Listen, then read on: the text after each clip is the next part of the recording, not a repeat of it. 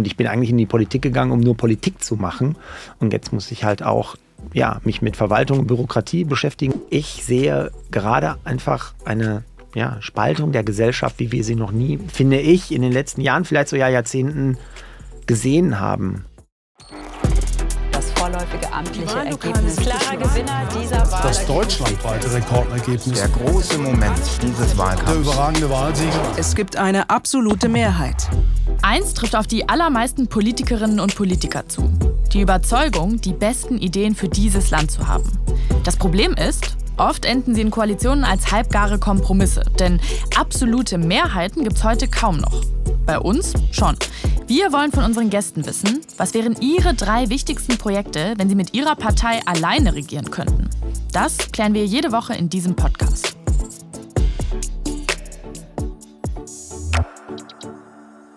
Hallo, hier ist Viktoria Reichelt und wir sind bei Absolute Mehrheit, dem Podcast über politische Visionen. Und über politische Visionen sprechen wir auch heute mit Carsten Linnemann. Das ist der CDU-Generalsekretär. Herzlich willkommen. Danke, Frau Reichelt, für die Einladung. Ja, Sie sitzen seit 2009 im Bundestag. Sie waren Vorsitzender der Mittelstands- und Wirtschaftsunion und bis 2022 stellvertretender Vorsitzender der CDU-CSU-Bundesfraktion und Dafür werden Sie die meisten unserer jungen Hörer und Hörerinnen vielleicht kennen. Sie haben sich äh, federführend um das neue Grundsatzprogramm Ihrer Partei gekümmert. Äh, davor kannte, sie man, kannte man Sie vor allem für Hot Takes auf Twitter. Ähm, seit Sie dieses Programm vorgestellt haben, kennt man Sie vor allem auch für die Farbe Cadenabia Blau. Mhm. Mhm. Ähm, und Soll ich da was zu sagen jetzt? Ja, ja. gerne. Hier gibt es ja auch viel Blau. Ja, genau. das ist das Cadenabia Blau? Ja, ja, geht schon in die Richtung. Mhm. Genau, das ist das neue Erscheinungsbild der CDU und das soll frisch wirken. Deswegen blau. Deswegen blau. Ein schönen Blauton, ja. Dieses äh, CDU-Grundsatzprogramm, das ähm, hat aber nicht nur die Farbe äh, eingeschrieben, äh, sondern äh, Sie versuchen ja mit diesem Grundsatzprogramm etwas, ähm, woran es, ich glaube, so viel kann man sagen, in der CDU vielleicht in den letzten Jahren etwas gefehlt hat, nämlich um grundsätzliche Ideen, die man mit dieser Partei verbindet. Und jetzt sitzen wir ja hier in diesem Safe Space absolute Mehrheit. Äh, die richtigen Ideen sind auf dem Tisch und im Grundsatzprogramm. Die haben federführend Sie mitentwickelt. Jetzt mal eine kurze Frage. In diesem Gedankenexperiment absolute Mehrheit, hätten Sie da nicht auch mal Lust, Kanzler zu werden, jetzt wo Sie diese ganzen tollen Ideen mitentwickelt haben im Grundsatzprogramm? Nee, das reicht mir erstmal als Generalsekretär, wenn ich ehrlich bin. Klar, Augen auf bei der Berufswahl, aber ich habe es mir nicht ganz so krass vorgestellt, wie es ist. Ist okay, es macht mir auch Spaß und ich mache das auch wirklich gern, aber es ist halt, du wirst halt mit allen Themen konfrontiert, wirklich von Verwaltung, Bürokratie bis hin zu politischen Ideen. Und ich bin eigentlich in die Politik gegangen, um nur Politik zu machen. Und jetzt muss ich halt auch ja, mich mit Verwaltung und Bürokratie beschäftigen, wie viele Unternehmen auch, weil wir sind ja irgendwie, ja, nicht ein Unternehmen, aber so ein CDU-Gebäude, da arbeiten ja auch 150, 160 tolle Kolleginnen und Kollegen. Aber es bleibt jetzt ein bisschen weniger Zeit für die Politik selbst und das treibt mich schon um und deswegen denke ich jeden Tag danach, äh, darüber nach, wie ich das effizienter machen kann. Hm. Also äh, ein grunddeutsches Problem findet man auch im politischen Beruf, einfach wahnsinnig viel Verwaltung. So, das Konzept dieses Podcasts ist es ja, dass wir Sie als Politiker ein bisschen besser kennenlernen, dass wir etwas erfahren über Ihr politisches Weltbild, auch für, über die Beweggründe, die Sie in die Politik gebracht haben. Und wer diesen Podcast schon öfter gehört hat, der weiß erstmal, bringt unser Gast natürlich ein Zitat mit, das ihn politisch geprägt hat oder vielleicht auch beschreibt. Herr Linnemann, was haben Sie uns denn mitgebracht? Einfach mal machen. Also ich würde mich freuen, wenn wir in Deutschland so eine Mentalität bekommen, einfach mal machen. Und ich irgendwie beobachte, dass egal wer, von welcher Partei irgendwie einen Vorschlag hat, es wird immer als erstes darüber nachgedacht, welche Gründe es gibt, warum man das nicht macht. Und vielleicht drehen wir das in Deutschland einfach mal um und sagen, okay, du kannst es ausprobieren, wenn es klappt, lassen wir es so, wenn es nicht klappt, wandert es in die Tonne das wäre meine Vision. Einfach mal machen. Ähm, der Herr Kevin Kühnert, der Generalsekretär der SPD, der war ja auch schon hier, der hat ja den großen sozialdemokratischen Vordenker Willy Brandt zitiert. Ich bin jetzt richtig in der Annahme, Sie haben sich jetzt gerade selbst zitiert, oder? Mit dem einfach mal machen. Also es ist aus Ihrem aus Ihrer Person entstanden? Das Nein, das gibt es ja schon sehr, sehr lange, aber das habe ich mir auch mit zu eigen gemacht, aber es stammt natürlich nicht von mir. Okay. Es ist auf jeden Fall auch im Grundsatzprogramm der CDU. Da steht nämlich auch drin, einfach mal machen. Unser Land braucht mehr Freiheit, Mut, Aufbruch und Optimismus. Wer eine Idee hat, soll einfach mal loslaufen dürfen. Wir wollen Experimentierräume einführen, damit Ideen getestet werden können. Wie könnten denn so Experimentierräume aussehen? Wie müssen wir uns das vorstellen? Also wir haben in Deutschland eine Struktur, dass es ganz viele Kommunen gibt für viele Problembereiche. Und ähm, ich habe einfach gespürt, zum Beispiel in der Corona-Krise, da gab es einen Bürgermeister, der war damals, glaube ich, parteilos, der hieß Klaus Ruhe Matzen, kam aus Rostock, ein Oberbürgermeister. Und wenn man mit dem, dem heute redet, könnt ihr ja auch mal einladen, der ist echt krass drauf, positiv krass drauf. Der hat gesagt, äh, während Corona habe ich einfach mal gemacht und habe mich an die eine oder andere Gesetzgebung nicht gehalten. Eigentlich stünde ich jetzt mit einem Bein im Knast. Und ähm, der hat zum Beispiel damals faktisch Click and Meet erfunden, weil er gesagt hat, die Einzelhändler, die tun mir alle leid, wenn die jetzt alle zumachen, wie sollen die nochmal Zukunftsatem spüren und Bock auf Zukunft haben? Und dann hat er ja plausibel gedacht und hat gesagt, so Brautmodengeschäfte, die werden bestimmt nicht gestürmt während Corona-Zeiten. Und dann kam er auf die Idee und hat gesagt, lass uns doch Folgendes machen. Ich glaube, ein Weinhändler sprach ihn an. Bin mir aber nicht mal sicher. Es war ein Einzelhändler, der gesagt hat, Mensch, lass die Leute doch bei mir anrufen oder im Internet bestellen. 80 Prozent der Menschen, auch ganz interessant, kaufen häufig die gleichen Dinge, zum Beispiel beim Wein, vielleicht den gleichen Wein. Dann hat er gesagt, Mensch, hast du recht. Und dann konnte man im Internet bestellen oder per Telefon und durfte dann an der Ladentür ähm, die Sachen abholen. Das hat er zwei Wochen getestet, einfach gemacht, hat sich nicht darum geschert, ob das jetzt erlaubt war oder nicht. Und danach hat es ganz Deutschland nachgemacht. Und das wäre ein Traum, finde ich, dass man Kommunen einfach Freiräume lässt, dass jede Kommune irgendwie ein, zwei Sachen auch ausprobieren darf, die Dinge natürlich irgendwie anmeldet, in Berlin oder sonst wo. Und dann lässt man diese Kommune machen und dann schaut man nach einer Zeit, die muss man natürlich abmachen, halbes Jahr oder Jahr, klappt es oder klappt es nicht. Und wenn es klappt, machen es halt alle nach. Man sieht das jetzt auch bei der Bezahlkarte, wo es um das Thema ähm, SGB II geht, Bürgergeld und, und so. Ähm, dort gibt es auch Kommunen, die haben das einfach ausprobiert mhm. und auf einmal wurden die anderen wach und haben gesagt, Mensch, das ist ja doch so einfach, vielleicht machen wir das jetzt nach. Ich musste ähm, beim Thema Experimentierräume und so Modellversuch natürlich erstmal an die Cannabis-Legalisierung denken, was die Ampel da jetzt macht. Sind das auch Experimentierräume? Nee, das sind keine Experimentierräume, weil das ist ja eine Gesetzgebung für ganz Deutschland. Okay, also Experimentierräume also kommunale heißt, Ebene. heißt wirklich kommunale Ebene. Ich meine, ich kann auch auf meinem Wahlkreis ein Beispiel nehmen. In Paderborn versuchen wir jetzt die erste Stadt zu werden, wo autonomes Fahren erlaubt wird im regulären Straßenverkehr. Meist gibt es jetzt so extra Strecken, wo die alleine fahren, aber im regulären Straßenverkehr. Und komischerweise ist es dann total einfach, die Genehmigung zu bekommen, weil Behörden auch sagen, okay, dann lass die das mal ausprobieren. Ich sage jetzt mal ganz flapsig, äh, wenn es nicht klappt, dann sind sie halt selber schuld. So denken die jetzt nicht, aber die sagen, okay, dann lass die das mal ausprobieren. Und wenn es klappt, dann machen wir das in ganz Deutschland. Also insofern wirklich auf kommunaler Ebene den Kommunen Freiräume geben, dass sie Dinge einfach mal ausprobieren können. Jetzt sind wir quasi schon richtig tief im Inhalt. Wir sind schon bei äh, einzelnen Projekten und Ideen aus Wahlkreisen. Herr Lindemann, als wir Sie nach Ihren drei Reformideen gefragt haben. Da kam äh, zurück per Mail als Maßnahme 1 kam äh, CDU pur. Und da waren wir erst so ein bisschen verwundert, weil wir dachten, naja, CDU mhm. pur, das müsste ja eigentlich über der gesamten Folge stehen können. Deswegen frage ich Sie jetzt einfach mal, was ist denn für Sie jetzt auch nach diesem Grundsatzprogramm, was steht, was ist denn CDU pur? Also erstmal grundsätzlich, ich hatte ähnliche Ideen wie bei der letzten Folge von Philipp Amthor. Ähm, weil wir auch in der CDU bestimmte Punkte halt deutlicher hervorheben wollen. Ähm, Stichwort fördern und fordern, Leistung muss sich lohnen, eine Staatsreform, sich verabschieden von den verkrusteten Strukturen.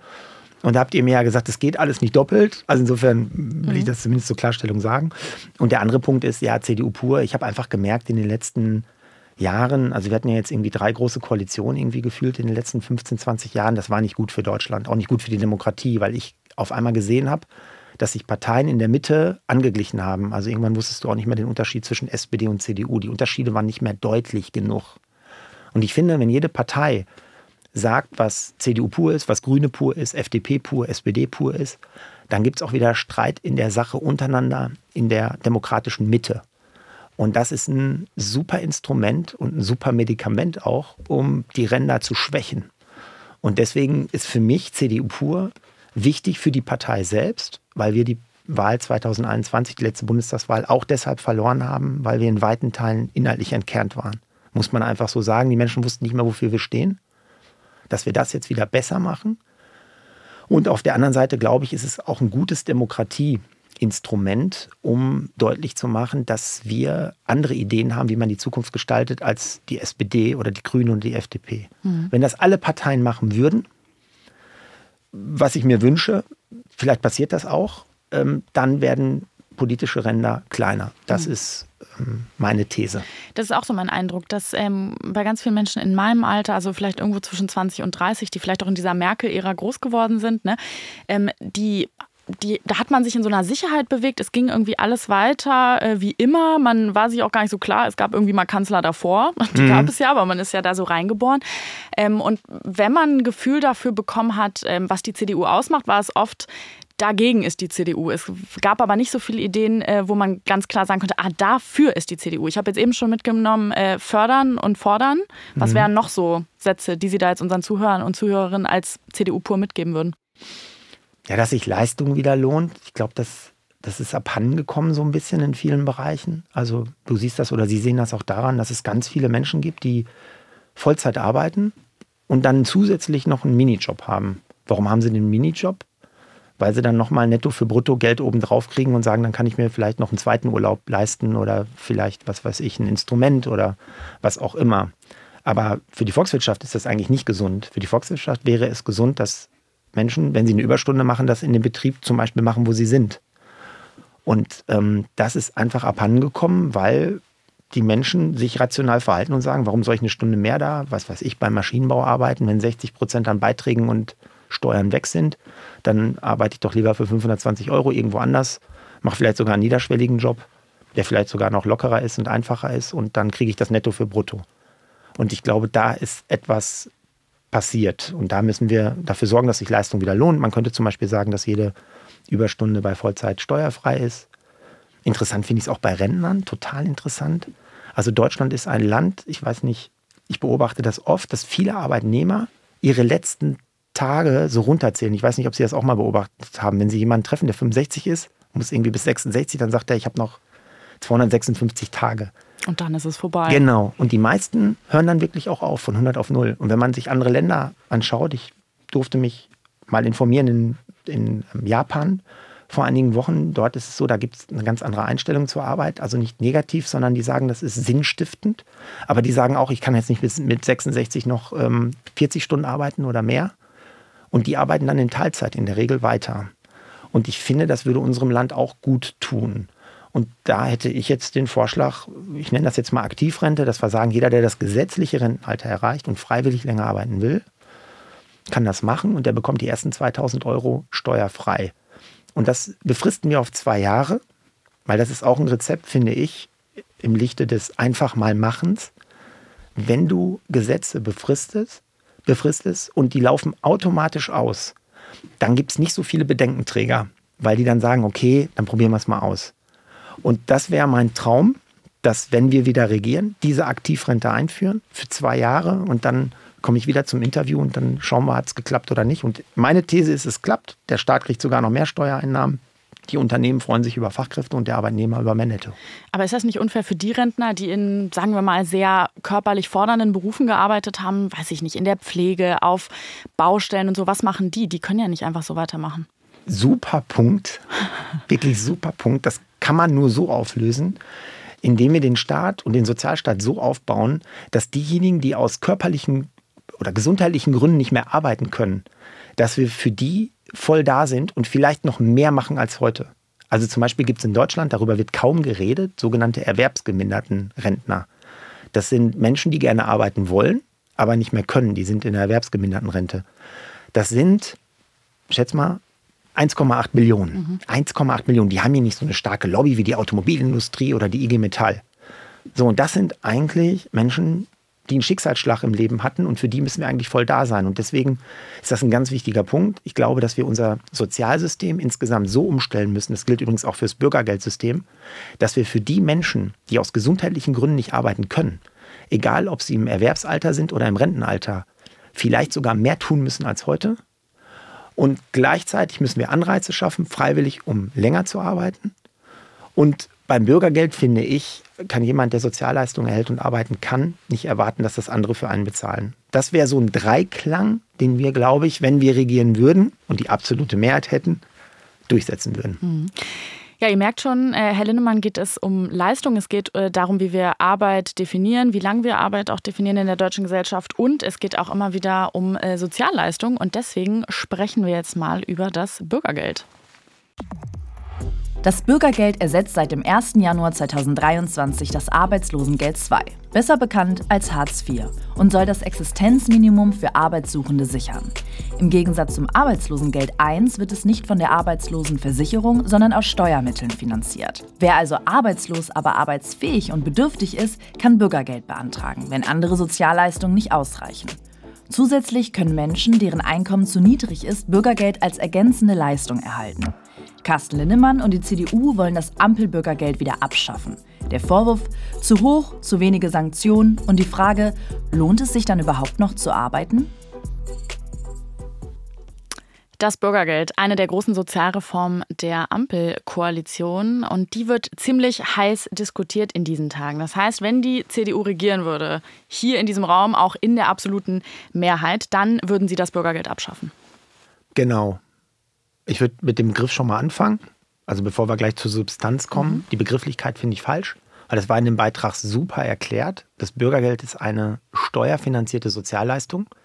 Und im Gegensatz gibt es beispielsweise eine, eine äh, beitragsfinanzierte Versicherungsleistung, zum Beispiel das Arbeitslosengeld 1. Wenn man jetzt lange arbeitet und man in die Arbeitslosigkeit geht, dass dann aus der Versicherung man Geld bekommt, um das Leben zu bewältigen.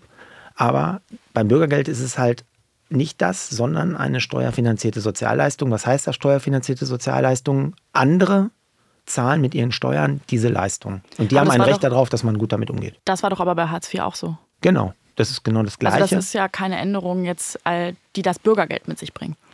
Genau. Ich würde ganz gerne diesen, diesen einen Punkt mit diesem Begriff noch deutlich mhm. machen. Also das ist halt das Problem, weil Bürgergeld suggeriert, es steht jedem Bürger zu.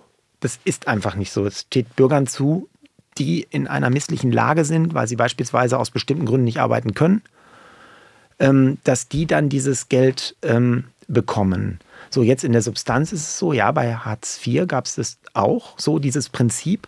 Man nannte das damals Fördern und Fordern, dass man gesagt hat, auf der einen Seite müssen wir fördern durch Weiterbildung, durch Kurse, durch Sprachkurse etc. Und auf der anderen Seite müssen wir auch fordern, dass jemand, der Sozialleistungen erhält, auch irgendwann eine zumutbare Arbeit auch annehmen muss.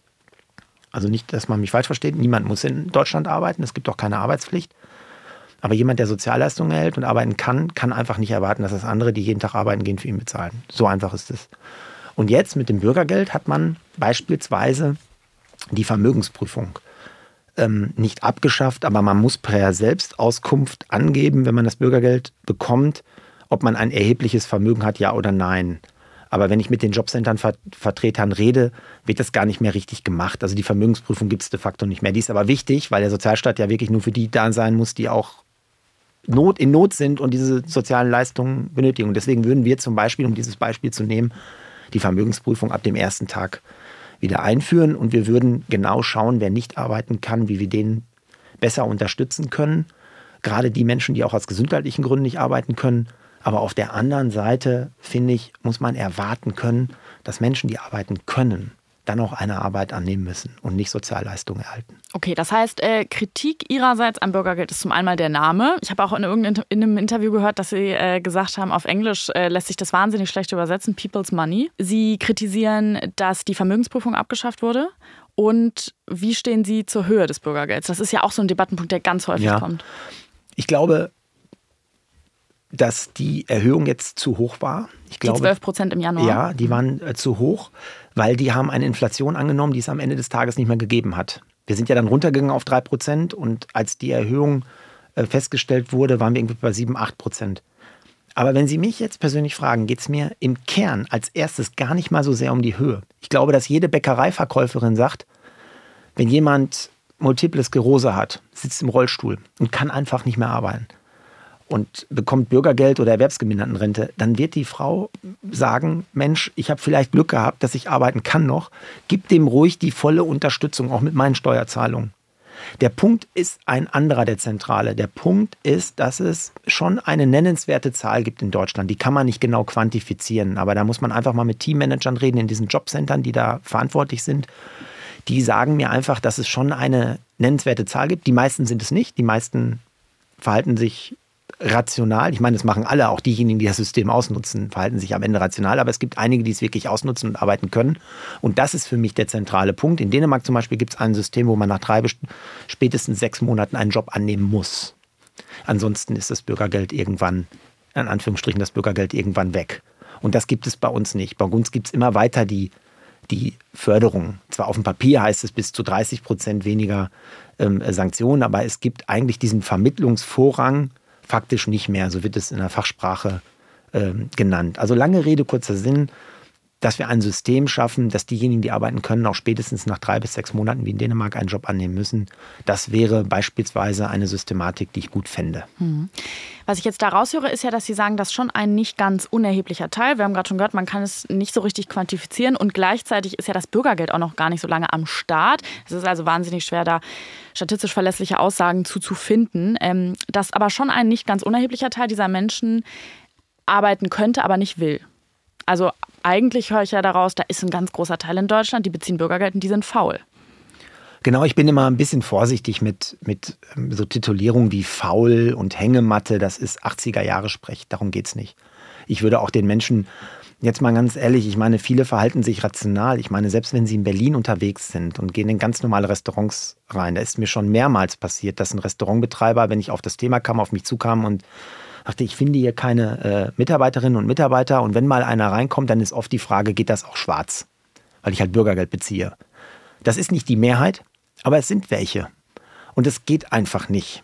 Ich verstehe diejenigen, die das System vielleicht auch ausnutzen, weil sie sich rational verhalten, aber ein Staat muss die Rahmen so setzen, dass derjenige, der Sozialleistungen erhält, wenn er arbeiten kann, auch arbeiten gehen muss. Ansonsten verlierst du irgendwann das Gerechtigkeitsgefühl in einem Land, weil es gibt ja Millionen von Menschen, die jeden Tag aufstehen, hart arbeiten und mit ihren Steuern das Sozialsystem überhaupt erst möglich machen. Und dort verlierst du die Akzeptanz, wenn die das Gefühl haben, da wird schlurig mit umgegangen.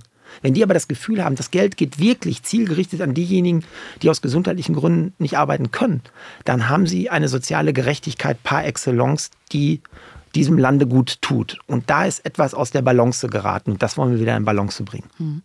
Wie kann man das denn in Balance dann bringen? Also nehmen wir mal an, absolute Mehrheit, CDU an der Macht, Bürgergeld abgeschafft.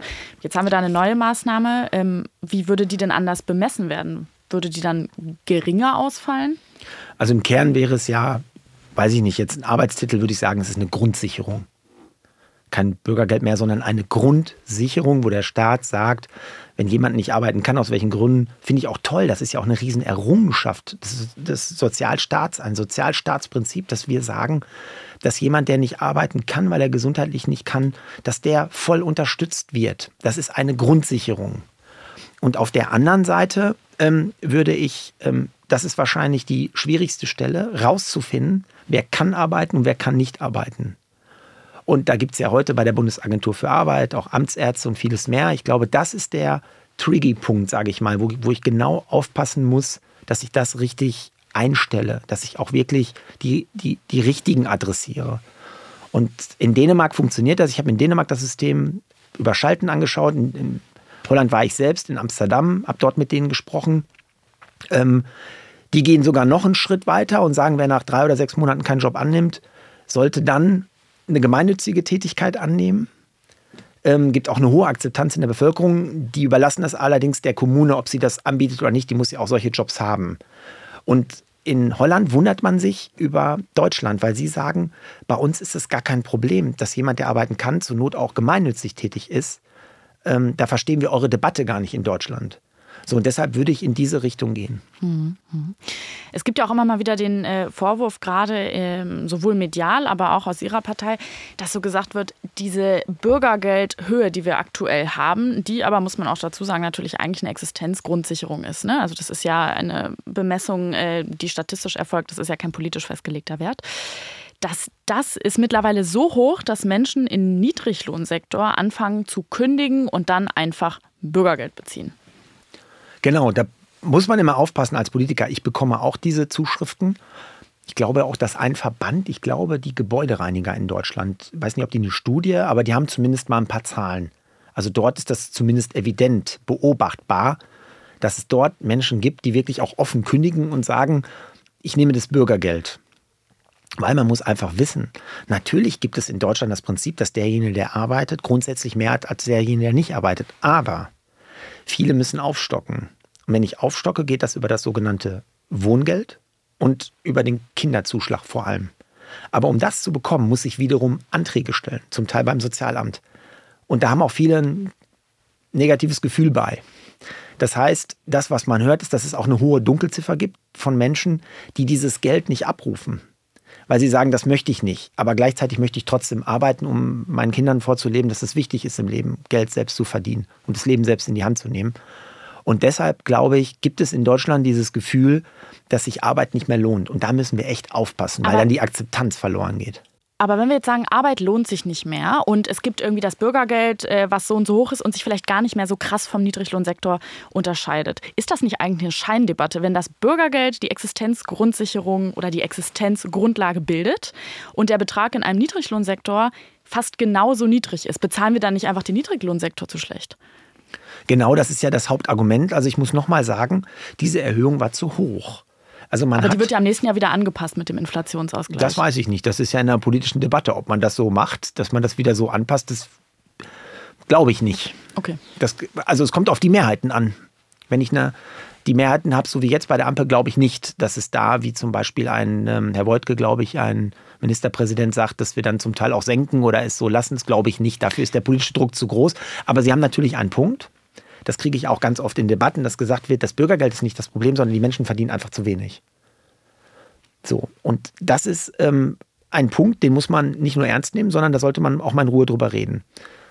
Und wenn man darüber redet, kommt man halt schnell schnell zu dem Schluss, dass wenn du davon leben willst, und das gilt vor allen Dingen für Familien, ich sag mal zwei Kinder oder drei Kinder, ist es einfach so, dass wir einen Staat haben, die die Familien sehr stark unterstützen, ich sag mal im Vergleich zu anderen Ländern.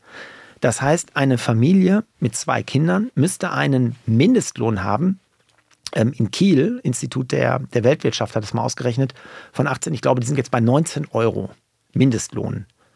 Und äh, bei drei Kindern, gut, das haben jetzt weniger, bin ich schon bei 24, 25 Euro. Aber einen Mindestlohn von 18, 19 Euro fordern selbst, glaube ich, die linken Parteien nicht, die sich ja sehr stark für den Mindestlohn einsetzen. So, und deshalb hast du da eine Problematik. Und ich möchte nicht die Familienleistung runterziehen, im Gegenteil. So, und deshalb bin ich ja so dafür, dass wir anständige Löhne brauchen. Wir sehen ja auch, in vielen Bereichen gehen die stark nach oben, weil die Arbeitnehmer immer mehr Druck ausüben können über die Gewerkschaften aufgrund des Fachkräftemangels. Und auf der anderen Seite ähm, ist das vor allen Dingen für mich auch eine Bestätigung dessen, dass wir das Bürgergeld in dieser Form abschaffen müssen und dafür sorgen müssen, dass die Akzeptanz wieder da ist, dass nur diejenigen das Geld kriegen, die es wirklich brauchen. Das ist jetzt sicher was, was viele, die uns zuhören, auch irgendwie äh, nachvollziehen können. Dieses Leistung lohnt sich. Wenn ich arbeite, kriege ich dafür Geld, kann mir dafür was kaufen, kann mein Leben schöner gestalten, Menschen versorgen, vielleicht auch in meinem Umfeld. Das ist ja so ein Erleben, was viele junge Menschen zum ersten Mal haben, wenn sie einen eigenen Job haben. Mhm. Sie kellnern oder sie tragen Zeitungen aus oder was es da nicht alles gibt. Was war denn bei Ihnen so ein Job, wo Sie das erste Mal gemerkt haben, okay, ich kann jetzt hier aus eigener Kraft quasi etwas erwirtschaften, wenn es vielleicht auch nur 20, 30 Euro waren am Anfang? Ja. Ähm, meine Eltern, die hatten eine Buchhandlung und ich war da mit meinem Bruder Laufjunge, so hieß das damals. Und wir haben dann die Botengänge gemacht, die Bücher rumgebracht, zur Post gegangen etc. Und da habe ich mir mein Taschengeld verdient. Und darüber hinaus hatte ich zwischen meiner Zeit bei der Bundeswehr und Studiumbeginn nochmal so neun Monate. Und da habe ich dann, ja, weiß ich noch wie heute, ähm, neun Monate dann in einer Buchhandlung da im Shoppingcenter gearbeitet, an der Kasse. Und das war so die erste Zeit, wo ich dann auch ja, eine Steuererklärung machen musste und gesehen habe, ähm, wie das ist. Wie viel dann vom Brutto wirklich netto übrig bleibt. Sie haben es gerade schon äh, angesprochen. Sie waren dann auch mal äh, beim Bund und das leitet vielleicht unser nächstes Thema äh, ganz schön ein. Wir kommen jetzt einmal vom Bürgergeld zu einer Idee, die gerade für euch alle, die uns jetzt zuhören, vielleicht interessant äh, sein könnte. Erstmal ein Jahr um die Welt reisen, Geld verdienen oder direkt an die Uni. Die Wege junger Menschen nach dem Schulabschluss in Deutschland sind ganz unterschiedlich. Wenn es nach Carsten Linnemann geht, könnte sich das bald ändern. Er und die CDU fordern in ihrem Grundsatzprogramm ein verpflichtendes Gesellschaftsjahr. Die Idee, junge Menschen werden dazu verpflichtet, sich nach ihrer Schulzeit ein Jahr lang für die Gesellschaft zu engagieren. Den Bereich sollen sie selbst wählen können. Möglich ist die Arbeit in sozialem Sektor, Krankenhäusern oder Hilfsorganisationen. Aber auch die Bundeswehr ist eine Option. Bundespräsident Frank-Walter Steinmeier hat sich auch schon für diese Idee ausgesprochen. Das verpflichtende Gesellschaftsjahr. Da muss ich äh, natürlich jetzt nochmal direkt nachfragen. Sie waren beim Bund. Wann war das? Wo Jo. war das? Wie haben Sie das erlebt? Ganz platt. Ja. Ich hatte da überhaupt keinen Bock drauf, irgendwie, aber damals musste man das irgendwie machen. Und ähm, ich war dann in Augustdorf in der Nähe von meiner Heimat Paderborn und ähm, musste dann, es gab damals ein Hochwasser an der Oder und dann mussten wir ähm, dorthin und das war eine tolle Erfahrung. Da sind wir mit Bussen hochgekarrt und hast du richtig was erlebt und dann mussten wir jeden Abend und nachts auch diese Sandsäcke schleppen. Da war ein THW war da und haben Licht gemacht und es war echt, ja, eine Nacht werde ich nie vergessen, da fragte wirklich der Leiter, wer kann schwimmen, wer nicht. Der eine musste auf den Damm, der andere nicht. Also es war für mich schon eine unglaubliche Erfahrung. Und danach durfte ich einen Lkw-Führerschein machen. Das war damals irgendwie so. Hatte ich irgendwie Glück. Man konnte das dann auch übertragen. Aber wenn ich ehrlich bin, ich bin seitdem nie mehr LKW gefahren. Aber ich habe es jetzt irgendwie auch in meinem Führerschein stehen. Also ich könnte es theoretisch noch. Ich glaube, mittlerweile muss man ab 50 irgendwie so einen Test machen. Also lange Rede, kurzer Sinn. Erst hatte ich keinen Bock drauf, aber im Nachhinein war es eine super Zeit, weil ähm, ich die nicht missen will. Hm. Warum? Ja, ich habe da natürlich, ich komme vom, vom Dorf, habe lange, ja, bin da aufgewachsen, 3000 Einwohner, wie das halt so ist, Fußball gespielt, vieles mehr und hatte halt so meine Clique. Und beim Bund habe ich halt zum ersten Mal gemerkt, auch auf der Stube, ups, da bist du irgendwie mit Leuten zusammengekommen, die du sonst nie ähm, kennengelernt hättest, irgendwie aus ganz Deutschland. Ja, und hast erst mal gelernt, okay, der hat eine andere Meinung. Meine, deine Freunde suchst du dir eigentlich selbst aus. Und ähm, dort war es halt so, da musstest du halt mit Leuten, die du gar nicht kanntest, musstest du halt irgendwie nachts irgendwo zelten und dich einfinden und ähm, musstest dann, was dann für alles äh, verantwortlich, für deine Klamotten, für vieles. Ähm, und ähm, ja, und dann, ich sag mal, mit der Führerscheingeschichte, das fand ich natürlich super, weil ich das Gefühl hatte, das bringt dann auch wirklich was fürs Leben. Und dieser Aufenthalt an der Oder, ja, den fand ich auch ähm, krass, weil das nicht im Plan war und im Nachhinein ähm, mir sehr viel gegeben hat, auch für mein Leben. Dass es halt Situationen gibt im Leben, auch insgesamt auch Menschen gibt, die halt durch Schicksalsschläge oder Naturkatastrophen irgendwie beeinträchtigt werden, die halt nicht immer auf der Sonnenseite leben. Und ähm, das tat mir persönlich gut, dass ich diese Erfahrung machen konnte. Jetzt sind wir ja hier in der absoluten Mehrheit. Dieses verpflichtende Gesellschaftsjahr wird also eingeführt, heißt, alle jungen Schulabgänger und Schulabgängerinnen äh, engagieren sich in Deutschland erstmal ein Jahr verpflichtend. Was glauben Sie, was passiert mit einer Gesellschaft, in der sowas eingeführt wird? Ich würde es nicht einfach so einführen. Also ich würde schon versuchen, ganz klar den Dialog zu suchen, weil es gibt gerade bei den Jüngeren Kritik, dass man sagt, ey, wir haben gerade erst Corona durchgemacht und jetzt fangt ihr schon wieder an und Schule so. Also ich finde, man müsste versuchen, irgendwie einen Konsens zu finden, auch mit den jungen Leuten, dass man eine Debatte anfacht. Deswegen hat mich total gefreut, dass der Bundespräsident das gemacht hat. Weil ich erlebe einfach eine Situation in Deutschland, das sieht man auch an Statistiken, dass die, dass es so eine Spaltung gibt der Gesellschaft. Also Fachexperten reden von Segregation. Du merkst das auch gut an den Privatschulen, dass die immer mehr werden und dass bestimmte Stadtteile gerade in großen Städten sich nicht mehr treffen, junge Menschen. Zum Teil mir Lehrer berichten, wenn sie mal einen Ausflug machen den Wald, dass junge Leute sagen, ich bin zum ersten Mal im Wald, dass sie gar nicht mehr rauskommen, dass sie nur im Kiez sind und vieles mehr. Und deswegen ähm, glaube ich, wäre es extrem wichtig, dass man schon diese Debatte führt, weil ich glaube, du kannst sowas nicht einfach aufobtruieren einer Gesellschaft. Du musst eine Debatte führen, die wird wahrscheinlich ein, zwei Jahre dauern. Deswegen finde ich schade, dass die im Keim erstickt ist vom Bundespräsidenten. Er hat zwar immer wieder versucht, aber ich würde mich freuen, wenn dieses Land mal ein Jahr darüber redet. Erster Punkt. Zweiter Punkt. Ich würde dann es so einführen, dass ich sage, es gibt ganz viele Optionen. Ich würde auch mit der Wirtschaft reden, mit dem Handwerk reden. Ich würde mit den Sozialverbänden reden, mit der Feuerwehr, mit der Bundeswehr. Das ist auch eine Aufwertung der Bundeswehr, weil sich dann wieder mehr Menschen mit dem Thema beschäftigen. Ich würde auch international zumindest das europäische Ausland hinzunehmen. Ich würde Umweltjahre hinzunehmen, vieles mehr. Also ich würde so viele Optionen schaffen, dass es am Ende des Tages nicht wie eine Verpflichtung ist, sondern sagt man, okay, ich mache das jetzt. Und ich bin mir sicher, wenn wir das einmal durchführen, werden 90 Prozent plus X sagen, Mensch, das war eine super Zeit, auch für mich persönlich in der Entwicklung. Das finde ich grundsätzlich natürlich erstmal super, dass Sie mit der Aber- jungen Generation in die aber- Debatte gehen wollen. Das können wir auch gleich mal machen, weil wir bei die da oben haben natürlich mal unsere Community auf Instagram gefragt, äh, ob die für oder gegen ein solch Mhm. verpflichtendes Gesellschaftsjahr wäre. Das müssten so in etwa auch Leute sein in dem Alter, vielleicht ein bisschen älter. Da haben über 10.000 Leute mitgemacht und tatsächlich waren 50 Prozent für ein verpflichtendes Gesellschaftsjahr. 7 Prozent waren für eine andere Form der Verpflichtung, also zum Beispiel nur den Wehrdienst. Jetzt haben wir aber 43 Prozent, die dagegen sind. Was wäre Ihr Angebot an die? Warum wäre das auch für die eine super Idee? Also ich spüre halt, dass viele das Gefühl haben, ich werde jetzt gedrängt in irgendetwas. Und mein Angebot wäre, dass man sich zusammensetzt und überlegt, welche Optionen gibt es insgesamt. Also dass man wirklich, also ich hatte zum Beispiel eben das Handwerk bei mir zu Gast, dass man überlegt, wie man das Handwerk oder die Wirtschaft mit einbindet, weil die haben ja zum Beispiel total Angst und sagen, wenn so ein ganzer Jahrgang auf einmal weg ist, dann haben wir ja ein Riesenproblem, keine Auszubildenden etc., dass man die, die Zeit vielleicht auch nutzen kann, um sie anzurechnen bei der Ausbildung oder um sie anzurechnen beim Studium oder sie als Wartezeit gelten zu lassen.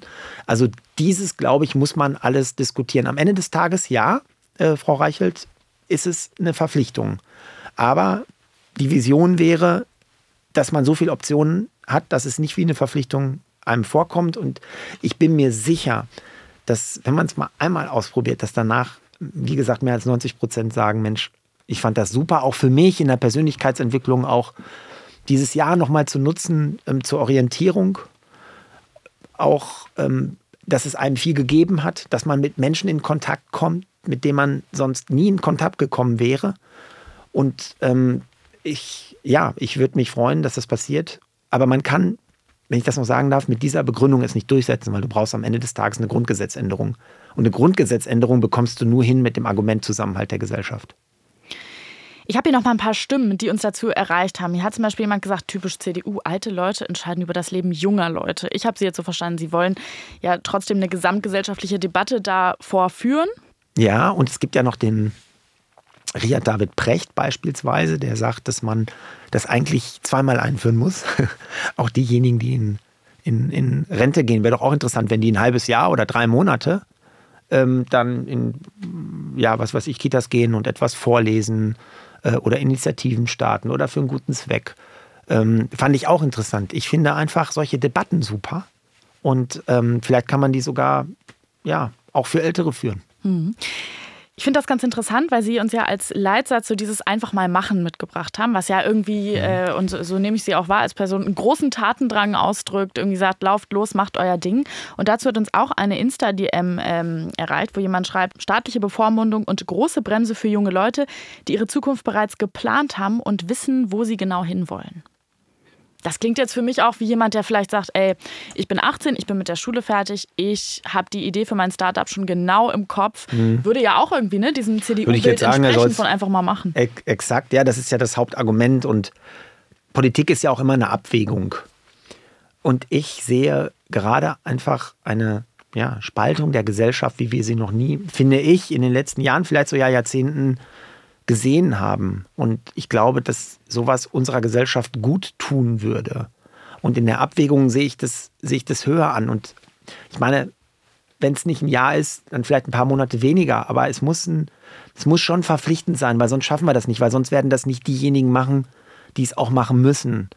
Und ähm, deshalb in der Abwägung ist es für mich wirklich ein Punkt, um die Gesellschaft zusammenzuhalten, dass man sieht, es gibt auch andere Meinungen, die haben vielleicht auch recht, dass man Debattenkultur auch sieht, wie wichtig das ist, soziale Kompetenzen, die da vermittelt werden, dass sich unterschiedliche Milieus wieder treffen und vieles mehr. Das hört sich jetzt alles dramatisch an, aber es ist einfach so, dass die Entwicklung dahingehend geht, dass man immer mehr im eigenen Silo unterwegs ist und nicht den, den Zusammenhalt stärkt. Und deswegen glaube ich, würde das unserer Gesellschaft gut tun. Wir sehen ja auch im Ausland, in Frankreich hat man es eingeführt, ähm, jetzt zwar nur für eine kurze Zeit, aber ähm, in anderen Ländern ähm, wird das diskutiert sehr stark, auch in den Nordländern. Also es ist eine Debatte, die nicht nur in Deutschland geführt wird, sondern auch in Europa und die sollten wir führen.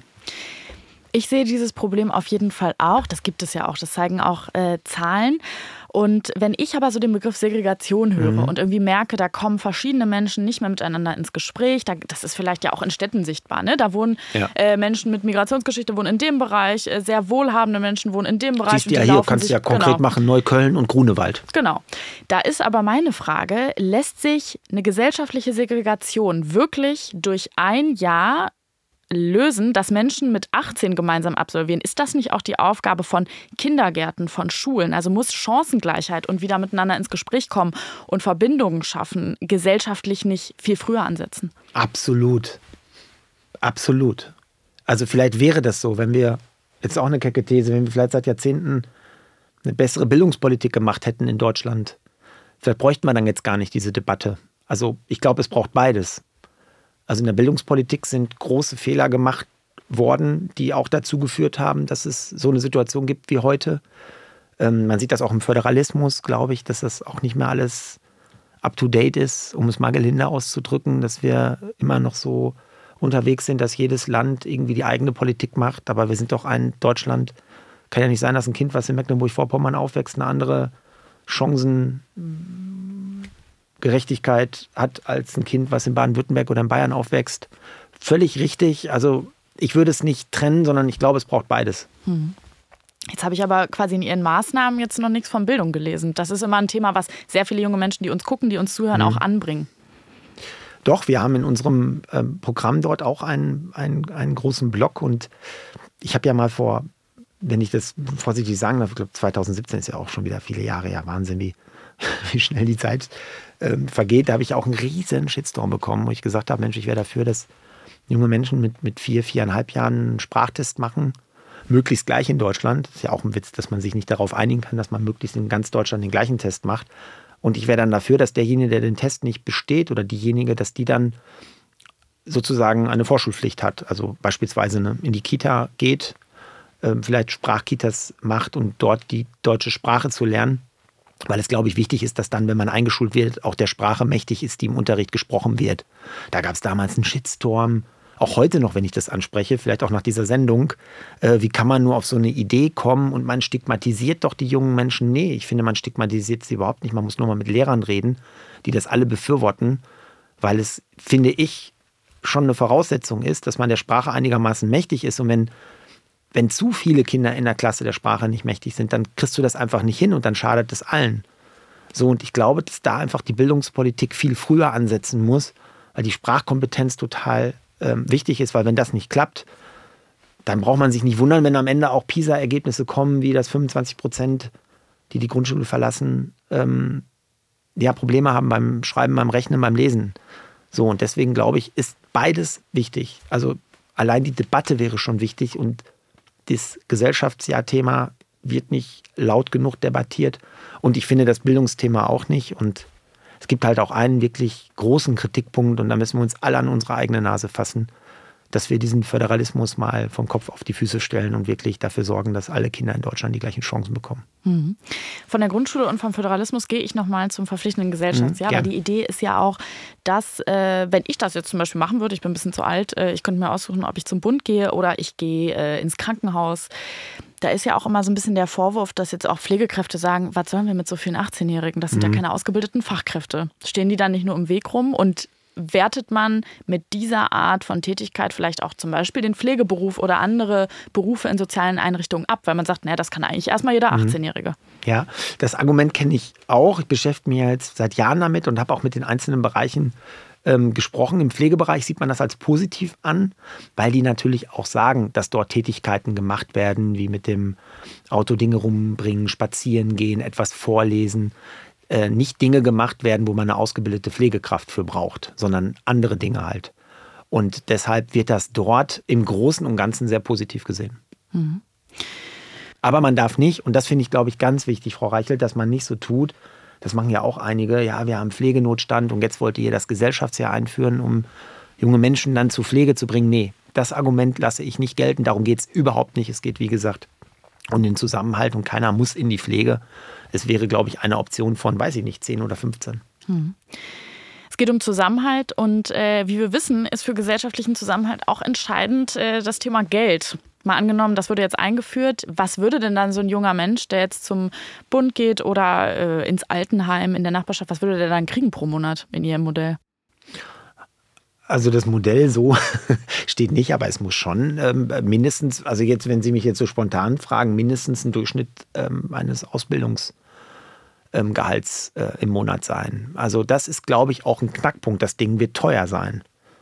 Und es kann nicht sein, ähm, wie jetzt ähm, in dem freiwilligen Bereich, dass man irgendwie mit 300, 400 Euro abgespeist wird und sich das dann vielleicht auch nur diejenigen leisten können, die von zu Hause Unterstützung haben. Mhm. Sondern dieses Gesellschaftsjahr das muss so austariert sein, dass ähm, wirklich auch aus sozial schwachen Familien ähm, diejenigen, die das dann machen, ähm, davon auch ähm, leben können, weil sonst macht es keinen Sinn. Ja, beim Freiwilligendienst kriegt man aktuell monatlich maximal 453 Euro. Das ist jetzt der Stand mhm. 2024. Damit lässt sich ja erstmal nicht viel bewegen. Ne? Genau, das ist ja auch immer ein Thema, dass man, dass man das erhöht. Aber meine, meine These ist, und das ist, glaube ich, das härteste Argument, ich glaube, dass die, diejenigen, die, die ähm, dieses Gesellschaftsjahr nicht so gut finden, die sagen einfach, wir müssen den Freiwilligendienst ausweiten. Und das ist ein gutes Argument. Und die sagen genau dieses, was, was Sie gerade gesagt haben, dass man dadurch natürlich auch ähm, das erhöhen muss, mindestens verdoppeln muss, weil sonst macht es ja keinen Sinn. Ähm, aber mein Argument ist, dass man dadurch trotzdem nicht alle erreicht und auch nicht diejenigen, die, die es vielleicht machen sollten, um gerade den Zusammenhalt sicherzustellen. Mhm. Okay, wir halten mal fest. Also, diese Idee, die Sie ja sehr vehement und auch sehr leidenschaftlich vertreten, soll dem gesellschaftlichen Zusammenhalt dienen. Es soll Menschen zusammenbringen, die sonst vielleicht nicht mehr miteinander ins Gespräch kommen. Und ich habe jetzt ein bisschen rausgehört, Sie würden auch mit sich reden lassen mit dem einen Jahr. Es könnten auch vielleicht sieben Monate sein. Ja, es muss schon Sinn. Nein, mir geht es darum, ich, das habe ich aber immer gesagt, du kannst so eine große Reform nicht einfach durchdrücken. Da braucht es eine große gesellschaftliche Debatte vorher. Ich persönlich fände zwölf Monate richtig. Bei der Bundeswehr waren es jetzt neun. Aber ich würde schon mal mit zwölf reingehen. Aber ich bin bereit, über alles zu reden. Entscheidend ist, dass man möglichst einen großen Teil hat in der Gesellschaft, die dahinter stehen. Ich glaube, das erste Jahr ist entscheidend. Wenn das erste Jahr funktioniert, dann wird es ein Dauerbrenner bin gespannt, wie wir diese Debatte weiterführen. Wir werden sie sicher äh, weiterführen. Und wir kommen jetzt von der deutschen Gesellschaft und ihrem Zusammenhalt mal auf die Ebene äh, drüber. Denn auch für die hat Carsten Linnemann in der absoluten Mehrheit mit der CDU ein Anliegen. Am 1. Januar 2023 wurde der EU-Binnenmarkt 30 Jahre alt. Als Wirtschaftsraum ohne Binnengrenzen schafft er einen gemeinsamen Markt für die 27 Mitgliedstaaten der EU und einige weitere, in dem Waren, Dienstleistungen, Kapital und Menschen frei fließen können. Von diesem System profitiert keine Nation so stark wie Deutschland. Carsten Linnemann sagt, die Wirtschaftskraft des europäischen Binnenmarktes muss gestärkt werden. Europa muss wettbewerbsfähig bleiben. Europa muss wettbewerbsfähig bleiben und der europäische Binnenmarkt muss gestärkt werden. Wie steht denn für Sie aktuell Deutschland in diesem europäischen Binnenmarkt, das ist ja das große Vermächtnis der Europäischen Union, da?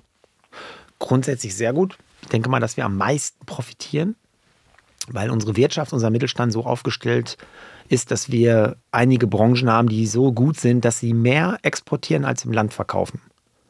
Also zum Beispiel Anlagenbau, Maschinenbau, Elektrochemie.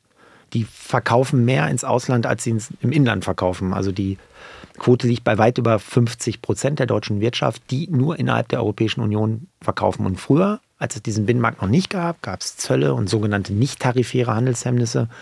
Die sind abgeschafft worden und deswegen sind wir die größten Profiteure. Mhm. Sie haben diese Maßnahme mitgebracht, weil Sie aber diesen europäischen Binnenmarkt noch weiter stärken wollen oder weil Sie sich um ihn sorgen. Genau. Also es gibt für mich ähm, einen wichtigen Punkt. Ich glaube, dass dieses Thema gut ist, auch um die Auseinandersetzungen zu führen innerhalb, der, innerhalb des Parlaments. Dazu zähle ich auch explizit die AfD. Weil ich finde, wir haben dieses Jahr eine Europawahl und ich finde, wir müssten mal die Debatte darüber führen, ob wir Europa gut finden oder nicht. Und diese Partei hat vor wenigen Tagen ähm, ein Interview beziehungsweise Frau Weidel gegeben in der Financial Times und hat klar gesagt, dass sie am Ende des Tages dafür wäre, dass wir eine Abstimmung machen in Deutschland, dass wir rausgehen aus dieser Europäischen Union. Und ich finde, dass dieses Land darüber reden muss, ob das gut ist oder schlecht. Und ich finde, es ist schlecht. Und deshalb habe ich mir auch dieses Thema gewünscht, um auch mal die AfD inhaltlich zu stellen. Also es ist ja ein Land raus aus der EU, das ist Großbritannien. Und die haben innerhalb eines Jahres 15 äh, Prozent an Handelsvolumen verloren zwischen Deutschland und äh, Großbritannien. Und ähm, das sind viele Milliarden und viele Firmen, was wir hören, auch die Wirtschaft leidet darunter. Und ich glaube, das wäre für den Mittelstand, für die Wirtschaft in Deutschland überhaupt nicht gut. Und deswegen glaube ich, wir haben dieses Jahr Europawahlen und gerade auch an die, an die Zuhörer ein ganz wichtiges Thema. Wird unterschätzt, glaube ich, wie wichtig Europa ist. Und wir brauchen ein starkes Europa und nicht nur wirtschaftlich, auch geopolitisch, auch kulturell. Und deshalb habe ich dieses Thema mitgebracht. Und darüber hinaus, klar, ist es natürlich auch ein Wirtschaftsthema. Die Frage ist natürlich, wie wir in Europa die Zukunft gewinnen. Und da ist natürlich die Frage, ähm, wie können wir schaffen, dass wir in Deutschland, in Europa, ja, einfach mal machen. Machen. Also, dass junge Menschen eine Idee haben, und über Innovationen, dass wir mithalten können mit den Chinesen und den Amerikanern, die sehr stark vom Staat jetzt einlenken und sehr viel mit Geld machen und unterstützen. Und wir brauchen halt ein Klima in Europa, wo junge Menschen im Ausland auch studieren können, wo sie unterstützt werden, wo sie mit anderen nicht nur Kulturen, sondern mit ähm, auch anderen Forschenden zusammenkommen und dass wir dieses Europa einfach nutzen und dieses positiv darstellen. Mhm. Also hier ein Pro-EU-Plädoyer von Carsten Linnemann. In Deutschland sieht das tatsächlich aktuell ein bisschen anders aus. Und noch jeder Vierte sagt, äh, Deutschland habe von der Mitgliedschaft in der EU Vorteile. Ebenso viele sagen 27 Prozent, Deutschland habe von der EU-Mitgliedschaft eher Nachteile. Ja, da müssen wir uns die Frage stellen, woran liegt das? Ich meine, ich gehöre noch zu einer Generation, es ist echt, ja, blöd, dass ich das jetzt sage, aber wir mussten wirklich noch Pässe zeigen. Ähm, wir sehen das beim Mobilfunk, was wir da abgebaut haben an, an, an äh, Schranken. Äh, wir sehen das bei Erasmus, ähm, wie einigermaßen leicht es ist, auch im Ausland äh, zu studieren. Und das ging ja damals gar nicht. Wir hatten Grenzkontrollen, wir hatten unterschiedliche Mobilfunksysteme, das war alles sauteuer. Nichts mit Roaming. Nichts mit nee. Roaming, genau. Und jetzt ist ja alles flexibel und ich finde diese Zahlen insofern beängstigend, weil es zeigt einfach, dass wir Politiker unserer Aufgabe nicht gerecht geworden sind, dass wir vernünftig auch erklärt haben, warum Europa gut ist. Natürlich, wenn ich jetzt hier rausgehe und treffe Leute, viele verbinden mit Europa natürlich irgendwie Bürokratie, Regulierung, Überregulierung und und wir zahlen und wir für zahlen ärmere Länder. Für ärmere Länder, mhm. genau. Aber ähm, am Ende des Tages ähm, überwiegen die Vorteile ganz klar. Und gerade in der heutigen Welt, wenn wir sehen, wie aggressiv China vorgeht, wie viele autokratische Staaten wir mittlerweile haben weltweit, ist dieses demokratische Europa, dieses wertegeleitete Europa eigentlich ein Glücksfall für die junge Generation, dass wir hier aufwachsen dürfen. Jetzt leben wir auch gerade in Zeiten, in denen sich die geopolitische Lage absolut zuspitzt. Das haben sicher auch ganz viele junge Menschen, ne? da beziehe ich mich vielleicht nochmal auf die Merkel-Ära, die in so einem, ja, irgendwie geht immer alles weiter Moment aufgewachsen sind. Die reiben sich gerade die Augen und denken sich, Krieg in Europa. Ähm, jetzt haben wir wieder einen Krieg im Nahen Osten. Also das verschärft sich gerade die Lage. Ist ähm, diese Maßnahme auch so ein bisschen Zeichen von Ihnen, dass Sie glauben, wir müssen uns eigentlich unabhängiger machen international? Ja, ich glaube, es ist total wichtig. Ich glaube, wir können die Befürworter noch ähm, stärker machen, dass es mehr davon gibt, wenn wir deutlich machen, dass wir Europa da brauchen, wo es einen Mehrwert gibt.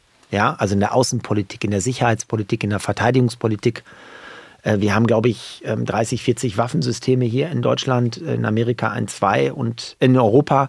Aber wenn wir das zusammen überlegen würden, dass wir mal perspektivisch vielleicht europäisch eine Verteidigungspolitik machen, eine Außenpolitik machen, dass Europa zusammen auftritt, dann ist das natürlich ein Riesenmehrwert. Also wenn ich sehe, dass ähm, in Amerika vielleicht der, der Trump am 5. November wieder gewählt wird und sich dann schon jetzt durch Äußerungen bemerkbar macht, dass er sich auch finanziell zurückziehen will, dass Amerika halt nicht mehr wie in der Vergangenheit die Funktion der Weltpolizei innehat, sondern verstärkt eigene Interessen vertritt, dann weiß ich nicht, wie wir als Deutschland alleine die Probleme lösen können weltweit. Und deshalb ist Europa so wichtig. Oder beim Klimathema, glaube ich, ist es zentral, dass Europa äh, vorangeht bei diesem Thema. Es gibt ja zum Beispiel diesen Emissionshandel, der hat jahrelang nicht richtig funktioniert. Jetzt funktioniert er immer besser für die Industrie. Dass wir der Welt zeigen, wir haben Instrumente und zeigen das auch großspurig in Europa, dass wir die Klimafrage nicht so ernst nehmen, sondern mit unseren Instrumenten auf effizienter angehen als andere Kontingente. Ich glaube, selbst China macht jetzt, glaube ich, einen Emissionshandel auf, zumindest für staatliche Kraftwerke oder sind gerade dabei. Also da sagt auch jeder, da hat Europa einen Mehrwert, da macht es Sinn. Aber es macht jetzt keinen Sinn, dass Europa versucht, ähm, ja, irgendwelche Bürokratieauflagen zu machen. Es gibt immer das Beispiel der Bananenkrümmung und vieles mehr. Aber ich finde, es sind auch Themen wie die Sozialsysteme oder die Arbeitslosensysteme. Ich finde, das muss schon in staatlicher Hand bleiben. Und am Ende des Tages finde ich schon, dass wir auch Geld ausgeben müssen, dort, wo es einen Mehrwert gibt. Aber am Ende des Tages darf es trotzdem keine Transferunion geben. Jeder Staat muss für die eigenen Risiken haften. Das ist genauso wichtig. Aber diese Zusammenhänge darzustellen, glaube ich, haben wir viel zu wenig gemacht in der Vergangenheit. Und das würde ich mir wünschen, dass wir in diesem Europajahr das mehr machen. Ja, und ich höre auch immer gerade wieder von Eurokritikern, äh, ne, die schon sagen, irgendwie, wir finanzieren da die ärmeren Länder mit. Jetzt zum Beispiel Bulgarien, die Slowakei und Griechenland sind so die drei ärmsten Länder in der EU, wenn man jetzt nach dem Bruttoinlandsprodukt geht. Und da hört man ja auch immer wieder, warum sind die eigentlich noch in der EU? Und so, wenn Sie jetzt ein Bild von der EU zeichnen müssen in den nächsten zehn Jahren, was würde sich da entscheidend für Sie verändern an diesem System? Entscheidend verändern würde sich, dass ich nichts dagegen habe, wenn Europa wächst. Aber ich habe ein Problem damit, wenn die Strukturen immer noch so sind wie vor 30, 40 Jahren. Und deshalb, wo wir sechs Länder gerade mal hatten. Und deshalb würde ich ähm, schon dafür werben, dass wir ein Europa der verschiedenen Geschwindigkeiten bekommen. Dass wir nicht 10, 20, 30 Jahre warten, bis sich alle Länder immer geeinigt haben, um irgendetwas zu machen, sondern dass, es, dass wir sagen, wenn es eine Koalition der Willigen gibt, dann sollen die vorangehen und ihr Thema machen. Wir sehen das ja schon so ein bisschen. Wir haben einen Euroraum, wir haben einen Schengen-Raum, wir haben verschiedene ähm, ähm, ja, Bereiche, wo man schon zusammenarbeitet, aber das würde ich ausbauen. Weil sonst wird dieses Europa keine Perspektive haben, weil diejenigen recht haben. Das ist einfach dann nicht mehr finanzierbar. Weil die Strukturen, auch bei den Institutionen, sind fast genau die gleichen wie vor 30, 40, 50 Jahren. Und das ist, glaube ich, etwas, was ich mir vorstellen könnte. Und da bräuchten wir Länder, die auch vorangehen. Also jetzt nicht von oben herab, aber in der Vergangenheit war das auch unter ähm, Konrad Adenauer oder dann unter Helmut Kohl mit, mit ähm, dem französischen Präsidenten Mitterrand, mit Polen, Weimarer Dreieck, dass zwei, drei Länder sagen, komm, wir gehen jetzt mal voran und haben eine Vision für Europa. Dass wir so ein Europa der verschiedenen Geschwindigkeiten wollen, dann nutzt es uns nämlich allen. Und nicht warten 10, 20, 30 Jahre, sondern einfach mal anfangen. Und wenn andere Länder sehen, das klappt gut, dann springen die drauf. Und das ist, glaube ich, etwas, dafür brauchen wir große Europäer und nicht Politiker, die nach Brüssel fahren und nur an sich denken.